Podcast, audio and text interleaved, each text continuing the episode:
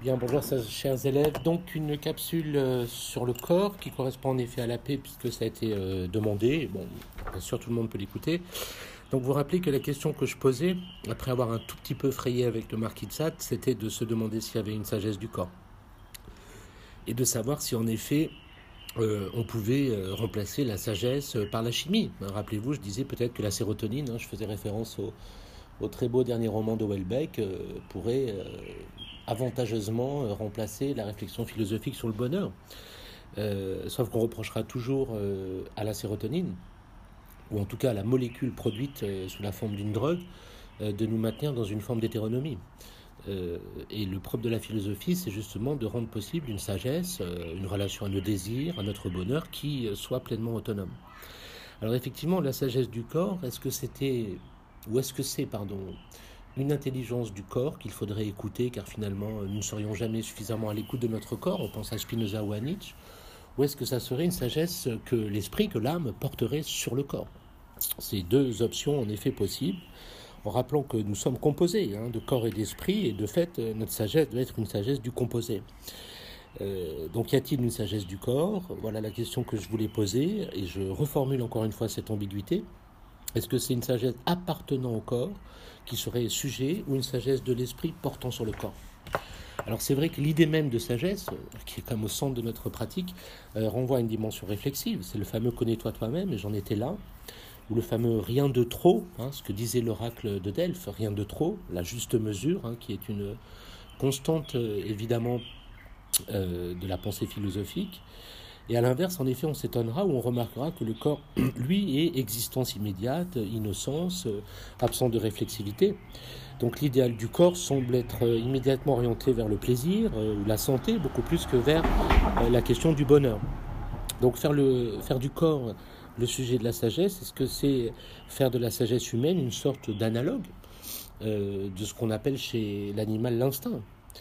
Euh, et à l'inverse, si le corps n'est pas l'objet de la sagesse, est-ce qu'on ne va pas faire de la sagesse une sorte de connaissance euh, théorique qui négligerait euh, en quelque sorte notre incarnation et finalement réduire le bonheur de l'homme à une simple réflexion théorique, à un bonheur qui serait lui-même théorique et de fait assez peu satisfaisant, n'étant pas complet. D'où l'expression sagesse du composé. Donc effectivement, on ne se contentera pas d'un bonheur intellectuel, ni même d'un plaisir strictement physique, puisque nous sommes composés. Et il faut donc réfléchir à cette dimension réflexive et humaine d'une sagesse qui est authentiquement quelque chose euh, à faire avec le corps. Donc comment dans la pratique de la vie, le corps peut-il accéder à une sorte de réflexivité? Et ce que je cherche à vous faire comprendre, c'est l'idée d'un corps qui soit proprement humain, c'est-à-dire qu'il ne soit pas simplement la série physico-chimique de ses actions et réactions, ni même une stricte mécanique, euh, ni même un objet, euh, ni même un outil. Hein, certains ont cité avec beaucoup de pertinence le fait que Descartes récuse l'idée que nous soyons dans notre corps comme un pilote dans son navire. Hein. quand le navire est brisé, le pilote ne souffre pas au sens strict. Quand mon corps est blessé, bien sûr, je souffre. Donc voilà, réfléchissons à cette réflexivité du corps ou au corps authentiquement humain, en réfléchissant de fait à la nature de l'esprit. Donc le corps, en effet, dans son existence immédiate et matérielle, euh, n'est pas un simple découpage inerte dans l'étendue. Il est certes une quantité d'espace. Euh, nous le savons, c'est le propre de tout corps, euh, selon Kant. Mais il est un corps animé, il a une orientation, il a une finalité propre. Le corps, d'ailleurs, semble savoir peut-être ce qui est bon pour lui. Il a le centre de sa finalité dans son instinct de conservation. Et j'avais parlé de euh, Épicure disons, la chair demande impérieusement de ne pas souffrir de la faim, de la soif et du froid. Donc effectivement, dans ce très beau fragment d'Épicure, Épicure donne la parole au corps, euh, à ce qu'on appelle aussi la chair.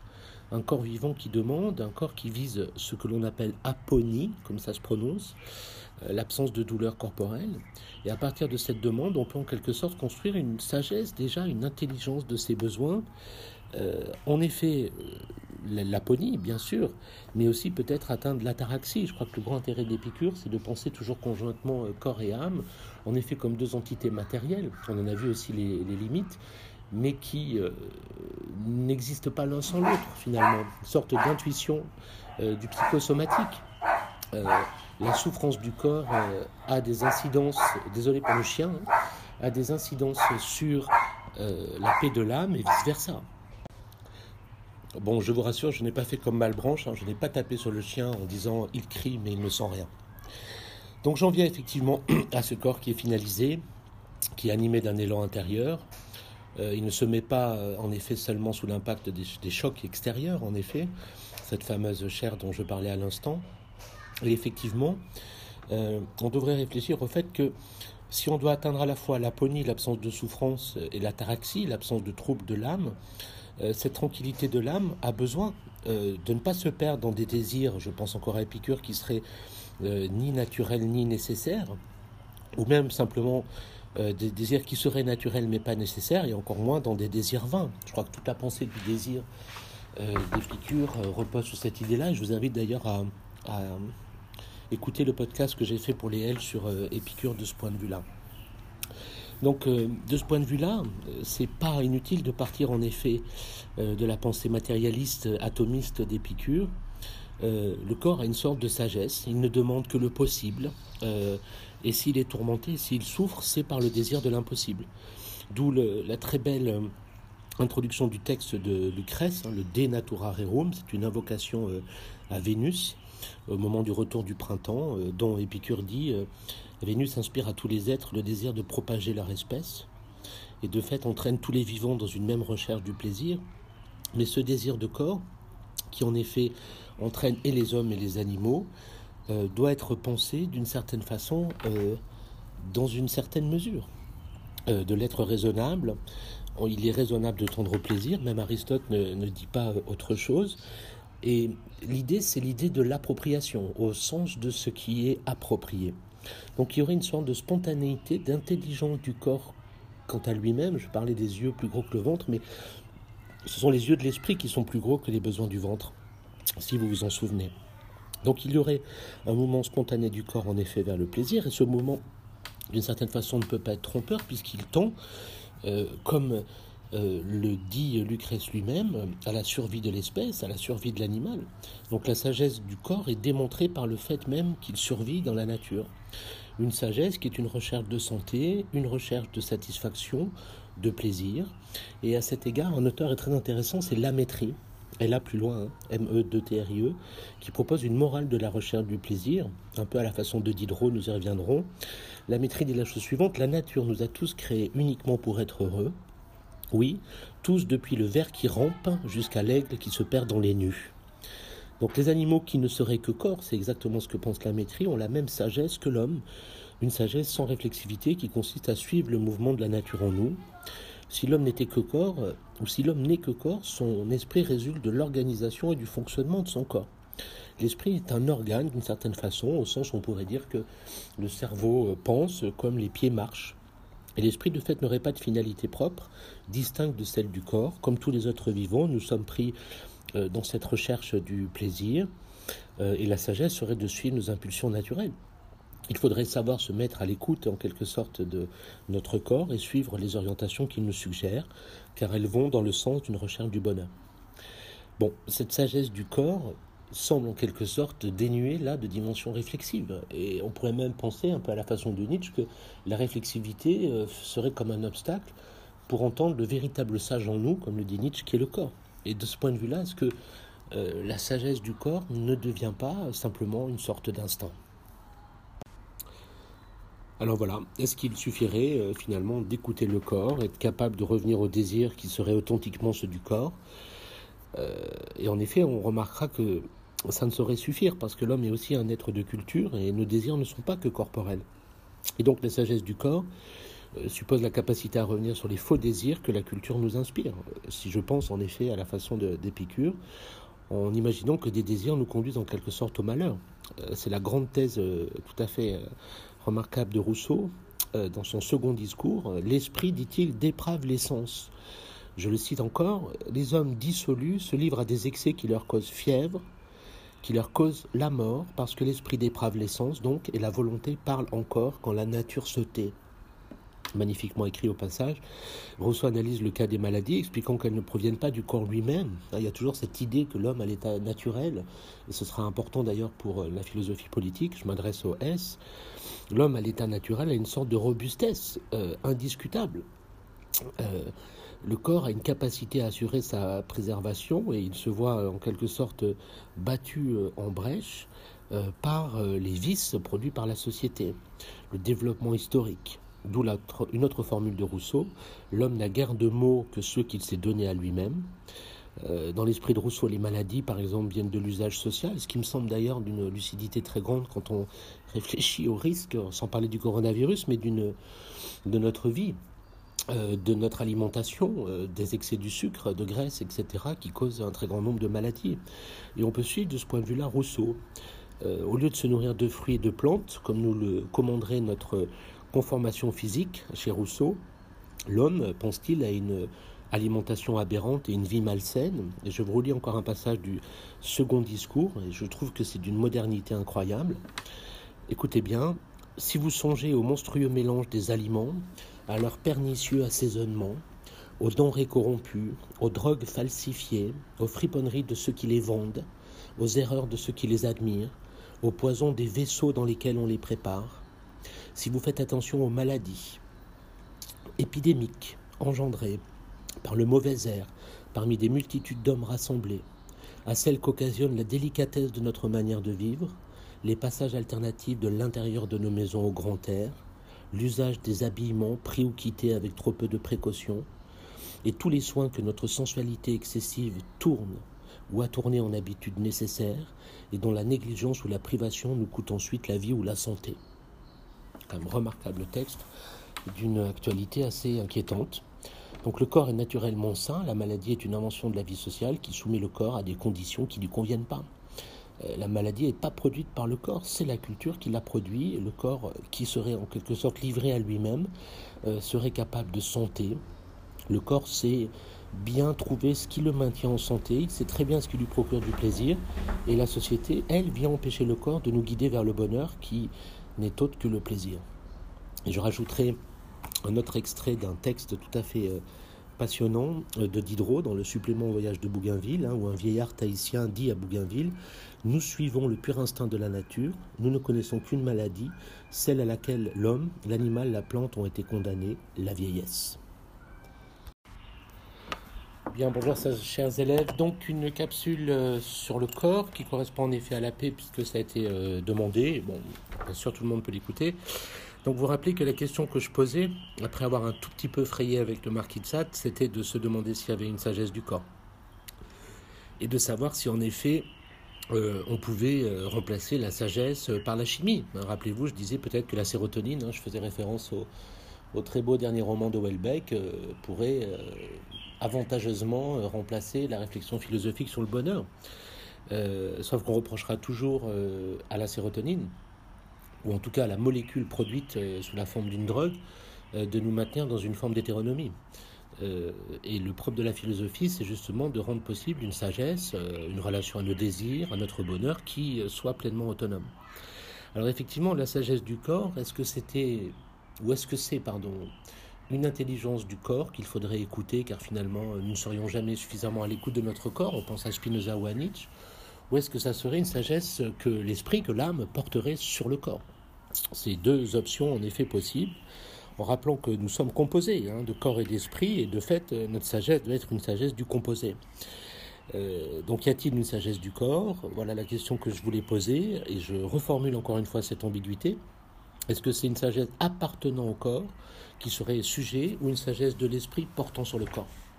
Alors c'est vrai que l'idée même de sagesse, qui est comme au centre de notre pratique, euh, renvoie à une dimension réflexive. C'est le fameux connais-toi toi-même, et j'en étais là ou le fameux rien de trop, hein, ce que disait l'oracle de Delphes, rien de trop, la juste mesure, hein, qui est une constante euh, évidemment euh, de la pensée philosophique. Et à l'inverse, en effet, on s'étonnera ou on remarquera que le corps, lui, est existence immédiate, innocence, euh, absence de réflexivité. Donc l'idéal du corps semble être immédiatement orienté vers le plaisir ou la santé, beaucoup plus que vers la question du bonheur. Donc faire, le, faire du corps le sujet de la sagesse, est-ce que c'est faire de la sagesse humaine une sorte d'analogue euh, de ce qu'on appelle chez l'animal l'instinct? Euh, Et à l'inverse, si le corps n'est pas l'objet de la sagesse, est-ce qu'on ne va pas faire de la sagesse une sorte de connaissance euh, théorique qui négligerait en quelque sorte notre incarnation et finalement réduire le bonheur de l'homme à une simple réflexion théorique, à un bonheur qui serait lui-même théorique et de fait assez peu satisfaisant, n'étant pas complet. D'où l'expression sagesse du composé. Donc effectivement, on ne se contentera pas d'un bonheur intellectuel, ni même d'un plaisir strictement physique, puisque nous sommes composés. Et il faut donc réfléchir à cette dimension réflexive et humaine d'une sagesse qui est authentiquement quelque chose euh, à faire avec le corps. Donc comment dans la pratique de la vie, le corps peut-il accéder à une sorte de réflexivité? Et ce que je cherche à vous faire comprendre, c'est l'idée d'un corps qui soit proprement humain, c'est-à-dire qu'il ne soit pas simplement la série physico-chimique de ses actions et réactions, euh, ni même une stricte mécanique, euh, ni même un objet, euh, ni même un outil. Hein, certains ont cité avec beaucoup de pertinence le fait que Descartes récuse l'idée que nous soyons dans notre corps comme un pilote dans son navire. Hein. quand le navire est brisé, le pilote ne souffre pas au sens strict. Quand mon corps est blessé, bien sûr, je souffre. Donc voilà, réfléchissons à cette réflexivité du corps ou au corps authentiquement humain, en réfléchissant de fait à la nature de l'esprit. Donc le corps, en effet, dans son existence immédiate et matérielle, euh, n'est pas un simple découpage inerte dans l'étendue. Il est certes une quantité d'espace. Euh, nous le savons, c'est le propre de tout corps, euh, selon Comte. Mais il est un corps animé, il a une orientation, il a une finalité propre. Le corps, d'ailleurs, semble savoir peut-être ce qui est bon pour lui. Il a le centre de sa finalité dans son instinct de conservation. Et j'avais parlé de euh, Épicure disons la chair demande impérieusement de ne pas souffrir de la faim, de la soif et du froid. Donc effectivement, dans ce très beau fragment d'Épicure, Épicure donne la parole au corps, euh, à ce qu'on appelle aussi la chair. Un corps vivant qui demande, un corps qui vise ce que l'on appelle aponie, comme ça se prononce, l'absence de douleur corporelle. Et à partir de cette demande, on peut en quelque sorte construire une sagesse, déjà une intelligence de ses besoins. en effet, l'aponie, bien sûr, mais aussi peut-être atteindre l'ataraxie. Je crois que le grand intérêt d'Épicure, c'est de penser toujours conjointement euh, corps et âme, en effet comme deux entités matérielles. On en a vu aussi les, limites, mais qui euh, n'existent pas l'un sans l'autre, finalement. Une sorte d'intuition euh, du psychosomatique. La souffrance du corps a des incidences, désolé pour le chien, hein, a des incidences sur la paix de l'âme et vice-versa. Bon, je vous rassure, je n'ai pas fait comme Malbranche, hein, je n'ai pas tapé sur le chien en disant il crie mais il ne sent rien. Donc j'en viens effectivement à ce corps qui est finalisé, qui est animé d'un élan intérieur. Euh, il ne se met pas euh, en effet seulement sous l'impact des, chocs extérieurs, en effet, cette fameuse chair dont je parlais à l'instant. Et effectivement, euh, on devrait réfléchir au fait que si on doit atteindre à la fois l'aponie, l'absence de souffrance, et l'ataraxie, l'absence de trouble de l'âme, euh, cette tranquillité de l'âme a besoin euh, de ne pas se perdre dans des désirs, je pense encore à Épicure, qui seraient euh, ni naturels ni nécessaires, ou même simplement des désirs qui seraient naturels mais pas nécessaires, et encore moins dans des désirs vains. Je crois que toute la pensée du désir d'Épicure repose sur cette idée-là, je vous invite d'ailleurs à, écouter le podcast que j'ai fait pour les L sur Épicure de ce point de vue-là. Donc, euh, de ce point de vue-là, euh, c'est pas inutile de partir en effet euh, de la pensée matérialiste atomiste d'Épicure. le corps a une sorte de sagesse, il ne demande que le possible, et s'il est tourmenté, s'il souffre, c'est par le désir de l'impossible. D'où la très belle introduction du texte de Lucrèce, hein, le De Natura Rerum, c'est une invocation à Vénus au moment du retour du printemps, dont Épicure dit Vénus inspire à tous les êtres le désir de propager leur espèce, et de fait entraîne tous les vivants dans une même recherche du plaisir. Mais ce désir de corps, qui en effet entraîne et les hommes et les animaux, euh, doit être pensé d'une certaine façon, euh, dans une certaine mesure. Euh, de l'être raisonnable, il est raisonnable de tendre au plaisir, même Aristote ne, ne dit pas autre chose. Et l'idée, c'est l'idée de l'appropriation, au sens de ce qui est approprié. Donc il y aurait une sorte de spontanéité, d'intelligence du corps quant à lui-même. Je parlais des yeux plus gros que le ventre, mais ce sont les yeux de l'esprit qui sont plus gros que les besoins du ventre, si vous vous en souvenez. Donc il y aurait un mouvement spontané du corps en effet vers le plaisir, et ce mouvement, d'une certaine façon, ne peut pas être trompeur puisqu'il tend, euh, comme euh, le dit Lucrèce lui-même, à la survie de l'espèce, à la survie de l'animal. Donc la sagesse du corps est démontrée par le fait même qu'il survit dans la nature.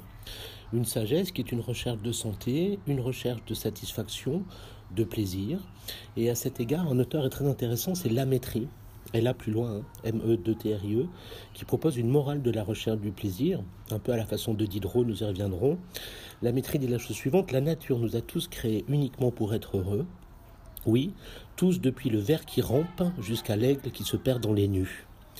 Donc les animaux qui ne seraient que corps, c'est exactement ce que pense la maîtrise, ont la même sagesse que l'homme, une sagesse sans réflexivité qui consiste à suivre le mouvement de la nature en nous, si l'homme n'était que corps, ou si l'homme n'est que corps, son esprit résulte de l'organisation et du fonctionnement de son corps. L'esprit est un organe d'une certaine façon, au sens où on pourrait dire que le cerveau pense comme les pieds marchent. Et l'esprit, de fait, n'aurait pas de finalité propre, distincte de celle du corps. Comme tous les autres vivants, nous sommes pris euh, dans cette recherche du plaisir, euh, et la sagesse serait de suivre nos impulsions naturelles. Il faudrait savoir se mettre à l'écoute en quelque sorte de notre corps et suivre les orientations qu'il nous suggère, car elles vont dans le sens d'une recherche du bonheur. Bon, cette sagesse du corps semble en quelque sorte dénuée là de dimension réflexive. Et on pourrait même penser, un peu à la façon de Nietzsche, que la réflexivité euh, serait comme un obstacle pour entendre le véritable sage en nous, comme le dit Nietzsche, qui est le corps. Et de ce point de vue-là, est-ce que euh, la sagesse du corps ne devient pas simplement une sorte d'instinct? Alors voilà, est-ce qu'il suffirait euh, finalement d'écouter le corps, être capable de revenir au désir qui serait authentiquement ceux du corps? Et en effet, on remarquera que ça ne saurait suffire parce que l'homme est aussi un être de culture et nos désirs ne sont pas que corporels. Et donc la sagesse du corps euh, suppose la capacité à revenir sur les faux désirs que la culture nous inspire. Si je pense en effet à la façon d'Épicure, en imaginant que des désirs nous conduisent en quelque sorte au malheur. C'est la grande thèse tout à fait remarquable de Rousseau, euh, dans son second discours, L'esprit, dit-il, déprave l'essence. Je le cite encore, les hommes dissolus se livrent à des excès qui leur causent fièvre, qui leur causent la mort, parce que l'esprit déprave l'essence, donc, et la volonté parle encore quand la nature se tait magnifiquement écrit au passage. Rousseau analyse le cas des maladies, expliquant qu'elles ne proviennent pas du corps lui-même. Il y a toujours cette idée que l'homme a l'état naturel, et ce sera important d'ailleurs pour euh, la philosophie politique, je m'adresse au S. L'homme à l'état naturel a une sorte de robustesse euh, indiscutable. Euh, le corps a une capacité à assurer sa préservation et il se voit en quelque sorte battu en brèche par les vices produits par la société, le développement historique. D'où une autre formule de Rousseau, l'homme n'a guère de mots que ceux qu'il s'est donnés à lui-même. Euh, dans l'esprit de Rousseau, les maladies, par exemple, viennent de l'usage social, ce qui me semble d'ailleurs d'une lucidité très grande quand on réfléchit au risque, sans parler du coronavirus, mais de notre vie, euh, de notre alimentation, euh, des excès du sucre, de graisse, etc., qui causent un très grand nombre de maladies. Et on peut suivre de ce point de vue-là Rousseau. au lieu de se nourrir de fruits et de plantes, comme nous le commanderait notre conformation physique chez Rousseau, l'homme, pense-t-il, a une alimentation aberrante et une vie malsaine. Et je vous relis encore un passage du second discours, et je trouve que c'est d'une modernité incroyable.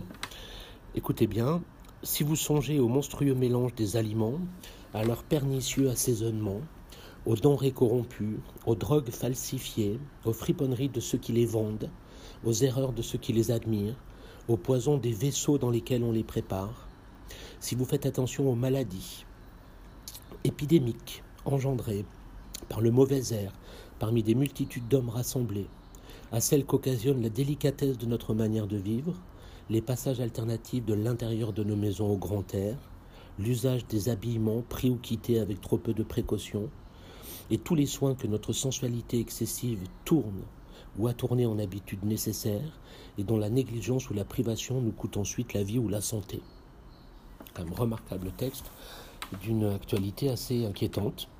Donc le corps est naturellement sain, la maladie est une invention de la vie sociale qui soumet le corps à des conditions qui ne lui conviennent pas. Euh, la maladie n'est pas produite par le corps, c'est la culture qui l'a produit. Le corps qui serait en quelque sorte livré à lui-même euh, serait capable de santé. Le corps sait bien trouver ce qui le maintient en santé, il sait très bien ce qui lui procure du plaisir. Et la société, elle, vient empêcher le corps de nous guider vers le bonheur qui n'est autre que le plaisir. Je rajouterai un autre extrait d'un texte tout à fait euh, passionnant de Diderot dans le supplément au voyage de Bougainville, hein, où un vieillard tahitien dit à Bougainville Nous suivons le pur instinct de la nature, nous ne connaissons qu'une maladie, celle à laquelle l'homme, l'animal, la plante ont été condamnés, la vieillesse. Alors effectivement, euh, belle remarque de Diderot, la seule maladie réelle serait en effet euh, la vieillesse. Il y a aussi un très bel entretien un peu plus loin, euh, toujours dans le supplément au, voyage de Bougainville, où euh, donc ce personnage, ce tahitien, ce haut tahitien, parle avec un aumônier chrétien. et il offre à l'aumônier la compagnie de sa propre épouse et de l'une de ses filles, en lui disant Tu as soupé, tu es jeune, tu te portes bien, si tu dors seul, tu dormiras mal, L'homme a besoin la nuit d'une compagne à ses côtés. Et bien sûr, l'aumônier lui objecte que sa religion le lui interdit, et la réponse intéressante est celle de Roux, disant Je ne sais pas ce que c'est que la chose que tu appelles la religion, mais je ne puis qu'en penser mal, puisqu'elle t'empêche de goûter un plaisir innocent auquel nature, la souveraine maîtresse, nous invite tous. Formule intéressante, c'est un grand philosophe, euh, bien sûr hédoniste comme euh, Diderot, où la nature finalement prescrirait le corps, hein, le corps, et ceux qui parlent par la voix de la nature, ou plutôt peut-être que la nature parle à travers le corps, et la sagesse est bien de le suivre. La nature fait que nous sommes ce que nous sommes, et donc la sagesse du corps suppose euh, une nature qui guide le corps vers ce dont il a besoin, vers ce qui constitue le bonheur, la santé et le plaisir. Donc la seule façon d'atteindre cette sagesse, et c'est l'intention très réelle de, Diderot, c'est de revenir sur les préjugés sociaux, moraux, religieux en l'occurrence ici, qui entraînent le corps loin de la santé et du plaisir. La sagesse du corps est une critique justement de la transformation sociale du corps, on l'a très bien vu chez Rousseau, critique d'une alimentation malsaine, au même titre que la critique d'une morale frustrante. Il faut retrouver euh, l'hédonisme naturel, et de fait, la sagesse du corps réside effectivement dans sa portée critique, il faut bien le comprendre, c'est-à-dire que faire valoir une sagesse du corps ici euh, est très clairement chez Diderot un instrument de critique sociale. Il faut donc revenir sur les fausses finalités sociales pour retrouver la sagesse du corps. Donc cette euh, innocence du corps, et ça c'est très important, est une nouvelle innocence. Euh, une innocence reconquise un peu dans la façon dont Nietzsche pense par exemple euh, la grande santé, qui vous le savez, n'est pas simplement une santé, mais c'est la santé du convalescent, de celui qui a triomphé en effet déjà de la maladie. Donc il faut, comme dirait justement Nietzsche, tuer Dieu, c'est-à-dire faire la jeunesse de toutes les valeurs pour montrer qu'elles ne valent rien ou qu'elles sont fragiles, montrer qu'il n'y a pas d'arrière-monde. Il faut, comme il le dit lui-même, reconquérir l'athéisme, la nouvelle innocence de l'athéisme, l'innocence de l'animal que nous avons perdu. Euh, et cette formule très célèbre du gai savoir de Nietzsche, je crains que les animaux ne considèrent l'homme comme un de leurs semblables, mais qui aurait perdu le bon sens animal de manière extrêmement dangereuse. L'homme serait donc un animal dénaturé, hein, qui aurait détourné de la spontanéité, de la vitalité, du vouloir hein, de son corps, euh, toute l'énergie euh, par une morale répressive, coercitive, etc. Donc on doit reconstruire notre innocence, euh, un rapport immédiat à la vie, pas simplement d'ailleurs à, la santé, hein, la fameuse grande santé. Euh, je le disais tout à l'heure, la santé est un état immédiat et naturel, mais la grande santé est, reconquise. Elle est victoire sur euh, la maladie de la moralité ou de l'ascétisme. Hein. Je rappelle que Nietzsche critique l'idéal ascétique, donc à la fois la répression du corps, mais l'éloge de la pauvreté, de la vie austère, qu'il présente comme, je le cite encore, fléau par excellence dans l'histoire sanitaire de l'homme en Europe. Un texto, fléau par excellence dans l'histoire sanitaire de l'homme en Europe, formule euh, qu'on trouve dans la volonté de puissance. Donc une santé qui a fait l'épreuve de la maladie et qui l'a surmontée, euh, donc bien quelque chose comme une conquête. Euh, et le corps, par cette conquête, montre sa puissance, lui qui est la véritable sagesse. Euh, une sagesse qui n'est justement, et ça c'est très important, qui n'est pas que donc instinct animal comme nous la présentions tout à l'heure, elle est reconquise euh, et elle ne vise pas que cette spontanéité ou ce plaisir immédiat de l'animalité, en tout cas dans l'esprit de Nietzsche. et en ce sens-là, c'est important, Nietzsche n'est pas à proprement parler un hédonisme, ce qui est clairement Diderot, euh, ce qui est clairement Épicure dans la limite des désirs, et puis Sade. Euh, c'est une santé qui vise la puissance, la vie, euh, la création, l'avenir, d'une certaine façon. Et le but n'est donc pas l'hédonisme chez Nietzsche, ni même le bonheur. c'est la sensation de la puissance. et cette sensation de la puissance, elle est dans le corps et elle est en effet réprimée par la moralité ou par l'âme.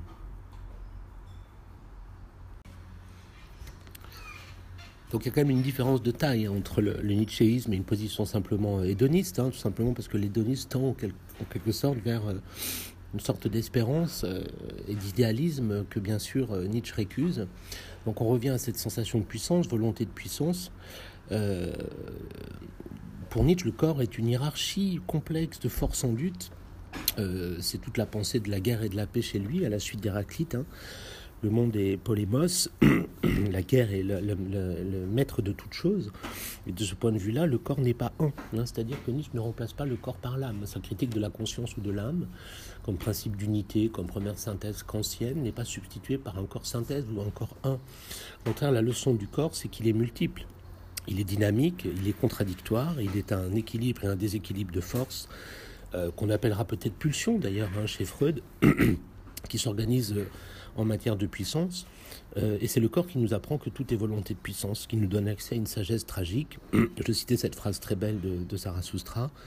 Derrière tes pensées et tes sentiments, mon frère, se tient un maître impérieux, un sage inconnu. Il s'appelle soi, il habite ton corps, il est ton corps. Belle formule, très originale. Hein. Le corps est un sage inconnu il a compris la réalité de l'existence, c'est-à-dire la complexité, le devenir, le changement. Il a compris le, fond dionysiaque de l'être. Euh, et effectivement, euh, la sagesse pour Nietzsche, c'est celle du corps.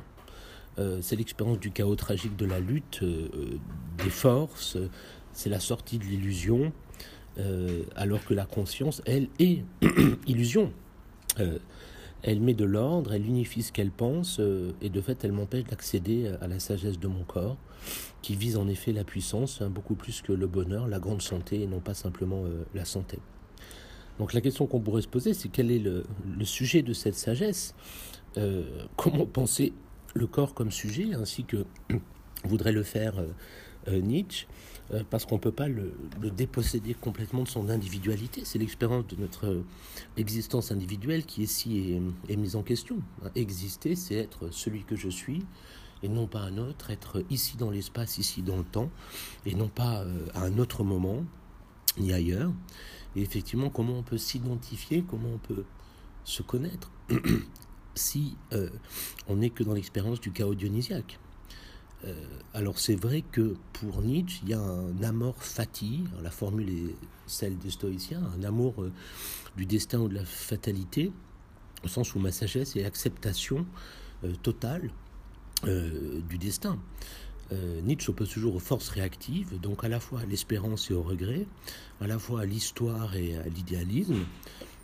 Et pour ce faire, il faut en effet abolir le sujet individuel, le savons pour Nietzsche, vous connaissez la formule, qu'une une fiction grammaticale.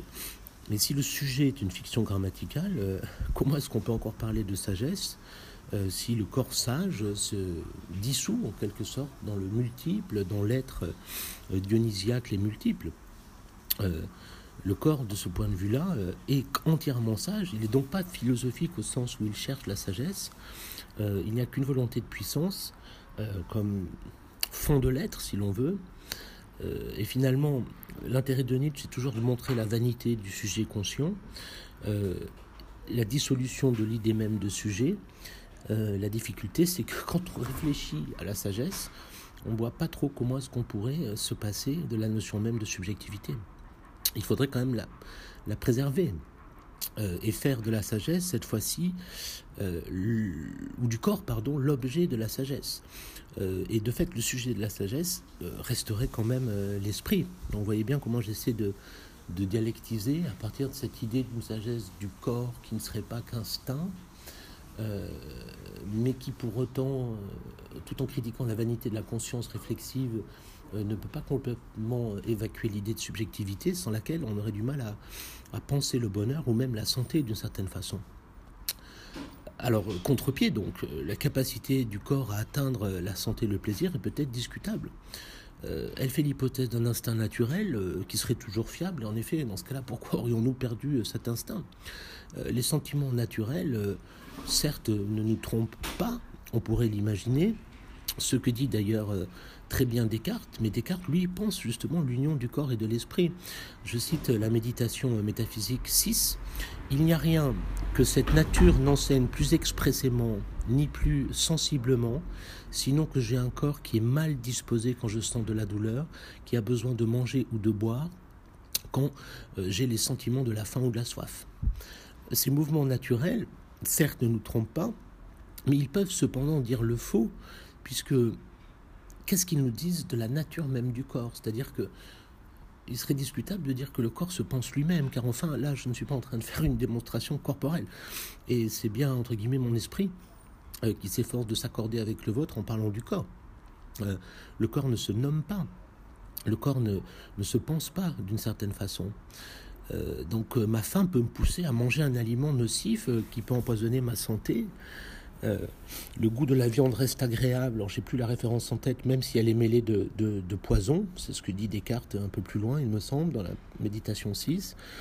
nous avons une tendance à nous faire berner par des appâts euh, par euh, des leurres. Euh, les animaux ont certes une sagacité, ils sont adaptés, mais ils peuvent s'empoisonner. et le corps humain, de ce fait, connaît encore plus de limites, puisque je suis en plus moins marqué par l'instinct que l'animal. C'est-à-dire, je deviens homme, rappelez-vous, en mangeant une pomme empoisonnée. Alors, euh, Comte a une très belle formulation dans un texte peu lu de lui et court, d'ailleurs très intéressant, qui s'appelle Les conjectures sur les débuts de l'histoire de l'humanité, où il dit qu'il n'y a pas d'instinct humain euh, dès que l'homme se détache des animaux par sa liberté. Euh, l'homme n'était peut-être qu'un animal comme les autres, on pense à la pensée de la bienheureuse chute de Saint Augustin, mais l'instinct, dit-il, je cite Kant, cette voix de Dieu à laquelle tous les animaux euh, obéissent, devait seul d'abord conduire notre nouvelle créature.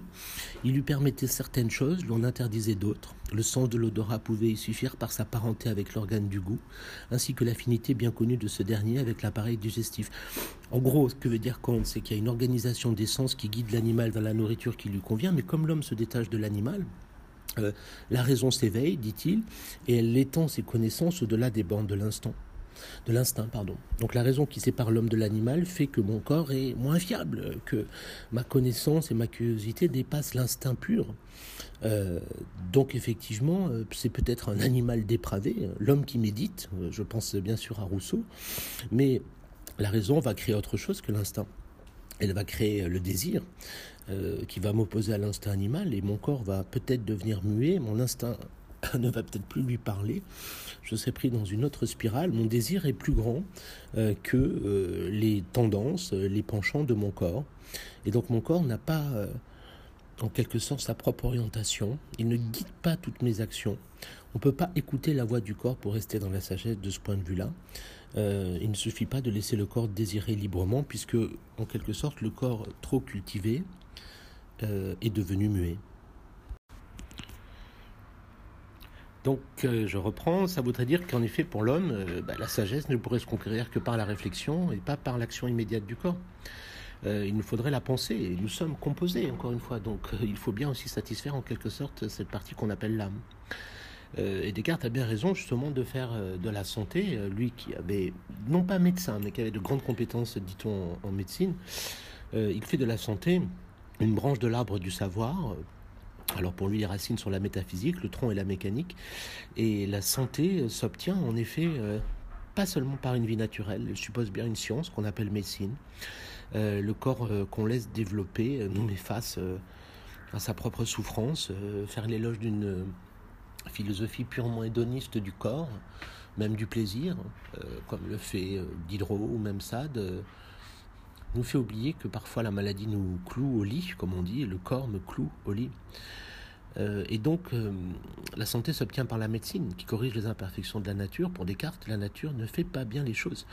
Euh, on n'est plus chez Aristote, elle n'a pas de fidélité. Elle est même pour lui un enchaînement mécanique. On retrouve nos, nos thèses que nous avons vues en AP. Et la médecine doit corriger le, corps et son fonctionnement, rectifier certains mouvements erronés.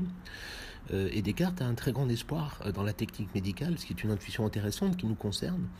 On pourra devenir comme maître et possesseur de la nature. Vous connaissez cette formule et je le cite euh, principalement pour la conservation de la santé, laquelle, dit-il, est sans doute le premier bien et le fondement de tous les autres biens de cette vie, car même l'esprit dépend si fort du tempérament et de la disposition des organes du corps, que s'il était possible de trouver quelques moyens pour rendre les hommes plus sages et plus habiles, qui ne l'ont été jusqu'ici, je crois que c'est dans la médecine qu'on doit le chercher.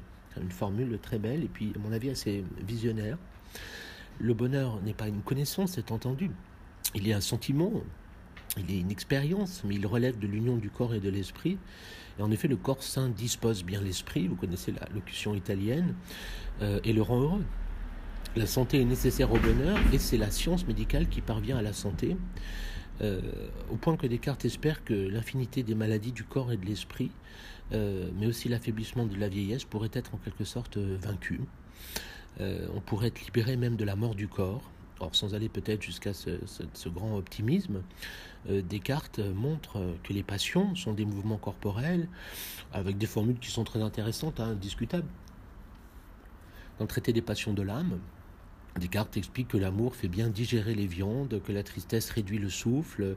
Il conseille à la princesse Élisabeth, hein, dans sa correspondance, qu'on appelle lettre à Élisabeth, de, penser à des choses gaies pour retrouver la santé. Euh, il faut donc guider le corps euh, au moyen d'une volonté éclairée par la connaissance de ces mécanismes, connaissance que le corps n'a pas seul. Euh, le corps n'est pas celui qui nous fait aimer les femmes qui louchent. Vous connaissez peut-être cette, ce souvenir de Descartes ému dans son enfance par une jeune fille ayant un strabisme. Le seul vrai mérite, la seule volonté, la conscience peut fonder une relation heureuse, pardon, liée mon souvenir avec l'espérance d'être aimé, etc. Donc je ne peux pas suivre aveuglément les mouvements euh, spontanés du corps, ça sera en quelque sorte se fier à un muet, je le disais, peut-être même à un aveugle. Donc c'est la connaissance qui nous guide vers la sagesse. Donc la sagesse euh, dépend de l'esprit, euh, qui recherche la vérité. Le vrai sujet, c'est l'esprit, car lui seul peut déterminer le contenu réel du bonheur. et de fait, il ne faut pas confondre le bien réel et le bien apparent. Euh, Platon, dans le Gorgias, nous en parle. Le corps vise le plaisir. Nous sommes comme des enfants, dit-il, et nous préférons euh, les séductions du cuisinier aux remèdes amers euh, du médecin. donc, si le cuisinier, pour un peu qu'il soit sophiste comme Gorgias lui-même, il me séduira. Le corps est un enfant qui préfère le cuisinier au médecin. Il préfère la toilette à la gymnastique. Hein. Je prends l'exemple de Socrate parlant à Caliclès. Euh, s'il pouvait parler, il dirait, c'est exactement ce que dit Caliclès, euh, qu'on pourrait vivre agréablement en se grattant. Euh, mais se gratter a des limites, car plus on se gratte, vous le connaissez, plus la démangeaison devient intense. Hein. C'est un échange de Socrate et Gorgias. Et seule l'âme peut y mettre une limite. Le connais-toi toi-même, le rien de trop, la mesure, c'est cela, l'âme. L'âme sait ce qu'est l'homme. l'homme est son âme, même, on pourrait le dire pour Platon. Il sait ce qu'est le véritable bien, L'âme sait pardon ce qu'est le véritable bien, euh, et elle trouve en quelque sorte son idéalité. Euh, je ne peux pas, vous connaissez cette formule, passer mon temps à remplir des tonneaux percés. Alors on sait comment Caliclès rejette en effet cette position, mais c'est celle de Socrate, la tempérance. Le corps ne se met pas euh, à lui-même une limite. il ne sait pas les conséquences de la transgression possible. Il ne sait pas ce qui justifie la limite. Il ne pense pas la limite. Euh, le corps euh, n'est pas capable d'intempérance, de tempérance, pardon. Euh, il n'est donc pas capable de ce que les Grecs, et Platon en particulier, appellent la vertu. Donc la sagesse passe nécessairement par la conscience de soi, par une réflexion sur les fins authentiquement humaines auxquelles mon corps ne peut pas échapper. Donc je dois en quelque sorte lutter contre bah, l'immédiateté irréfléchie du corps. Je dois exercer le corps pour le rendre docile et transparent. C'est ce que nous dit Platon.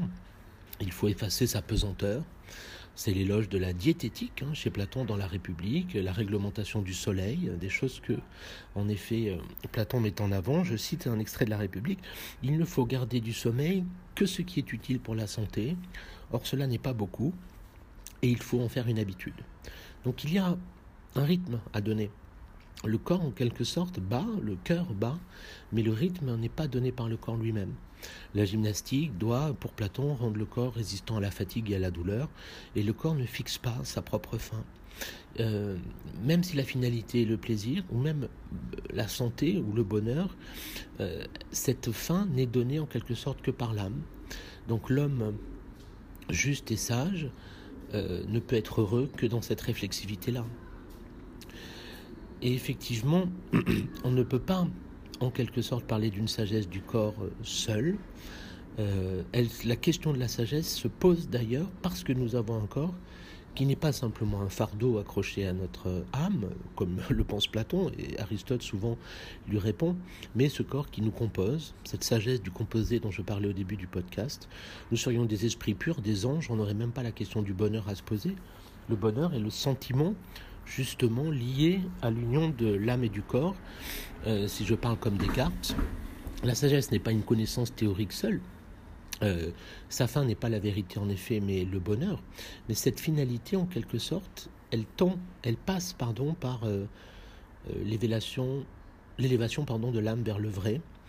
la sagesse, et c'est très grec, hein, est une conquête. Hein. elle vise à conquérir un bonheur stable, un bonheur dont le corps justement n'est pas exclu. C'est justement parce que le corps n'est pas exclu qu'il a besoin fondamentalement de l'âme. Donc le corps est protagoniste de la sagesse et non simplement objet de la sagesse. Et il faut effectivement associer euh, le corps dans sa spontanéité avec la réflexivité de l'âme. La sagesse doit intégrer les exigences du corps, pas forcément lui imposer des impératifs, on n'est pas obligé de produire une morale répressive, elle doit travailler à partir du corps et de ses euh, désirs, ses états affectifs, hein, formule d'Aristote, l'appétit, la colère, la crainte, hein, toutes ces inclinations, dit Aristote, euh, qui sont accompagnés euh, de plaisir ou de peine.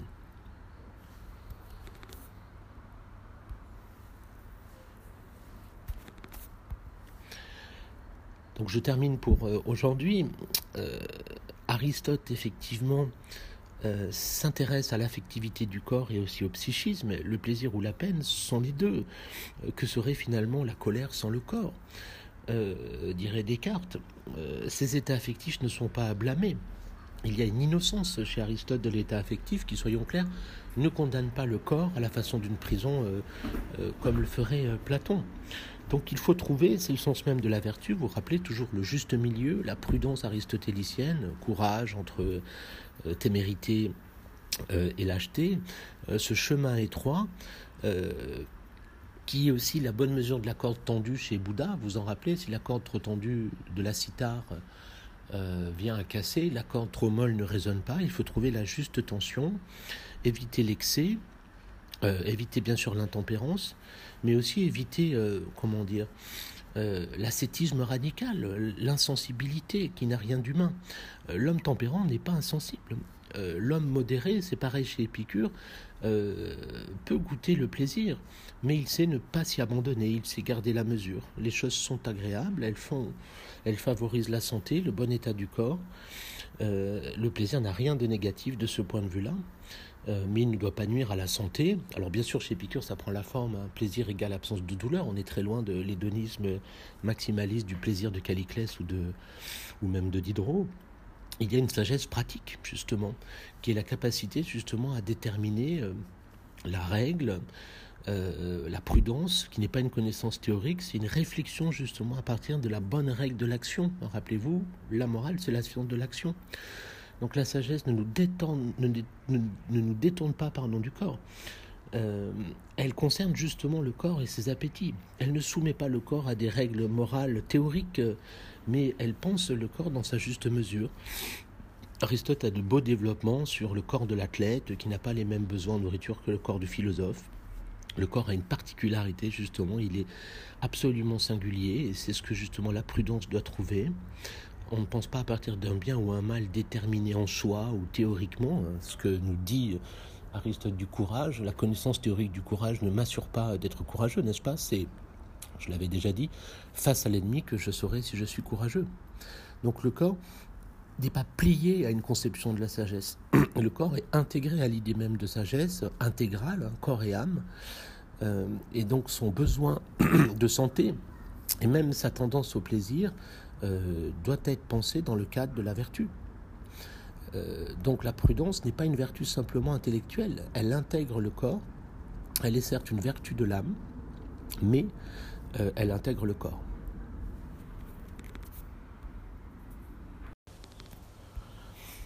Alors pour ceux qui sont intéressés, je reviens encore à ma réflexion sur le corps.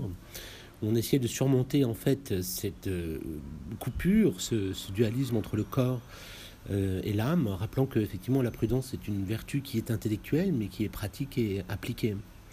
Donc il faut qu'on réfléchisse à l'esprit comme une réflexivité du corps sur le corps ou dans le corps on, essaiera de préciser ces occurrences.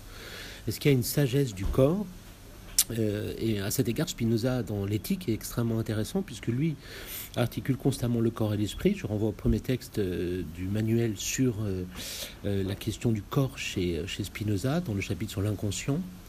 L'éthique est une sagesse.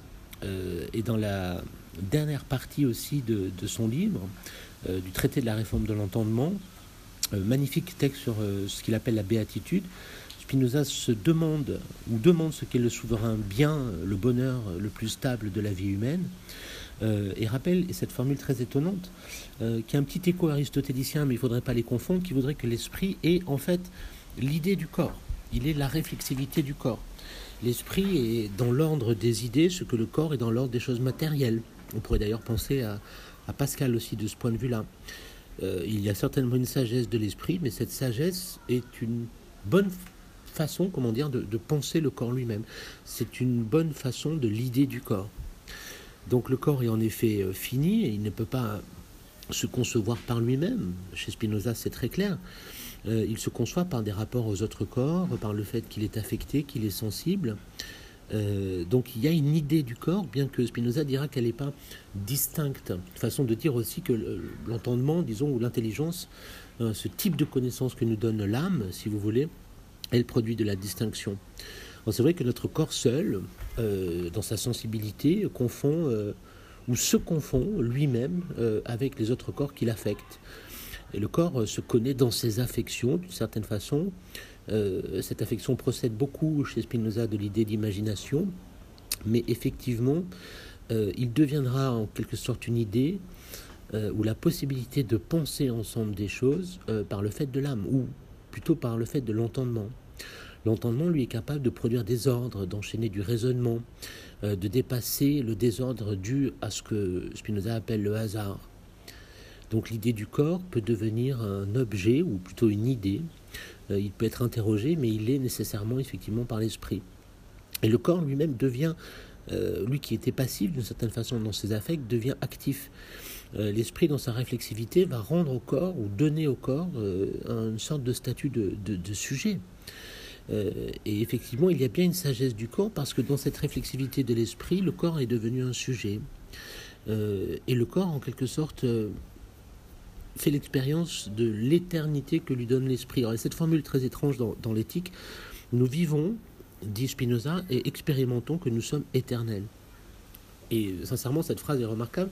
Nous vivons et expérimentons que nous sommes éternels, euh, comme si en fait le corps, par l'esprit, prenait connaissance de l'enchaînement de la causalité, euh, de l'expérience aussi que mon corps vit dans la finitude, et finalement, cette sagesse du corps euh, dépasse en quelque sorte le corps strictement périssable, fragile, euh, justement parce qu'il est rehaussé, euh, repris, ressaisi en quelque sorte par l'âme ou l'entendement.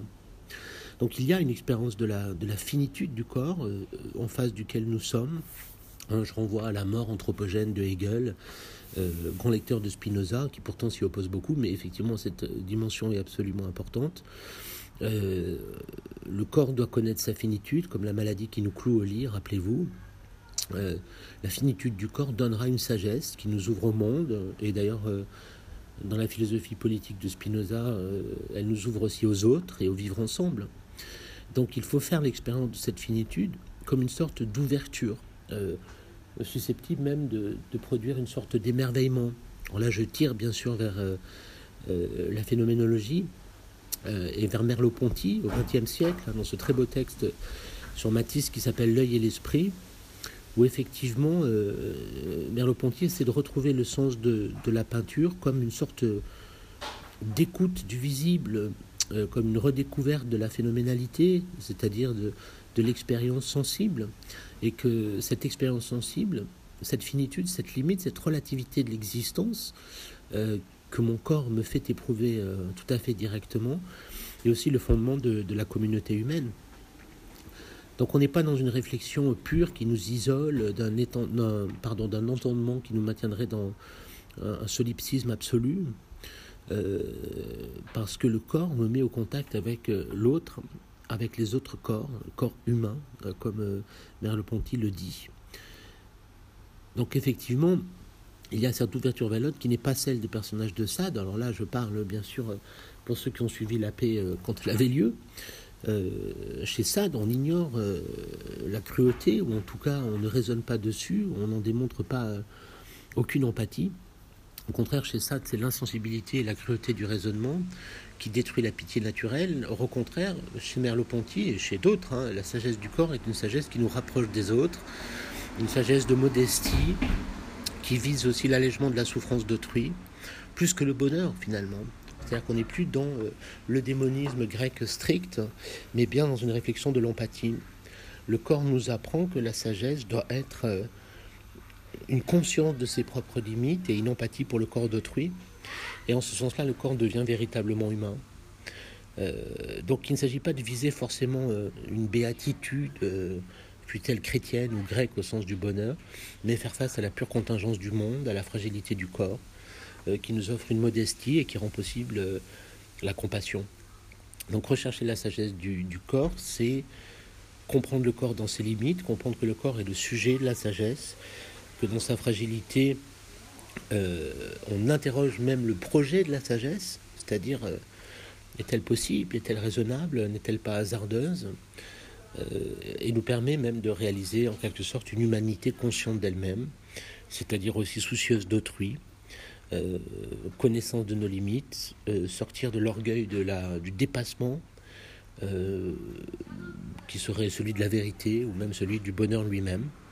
Donc l'art, euh, pour Merleau-Ponty, nous y reviendrons dans le chapitre euh, sur l'art, euh, dans son expérience charnelle, nous montre comment le, le corps peut être le support d'une recherche à la fois rehaussée par l'âme qui me fait prendre conscience de ma finitude et en même temps absolument consciente de nos propres limites.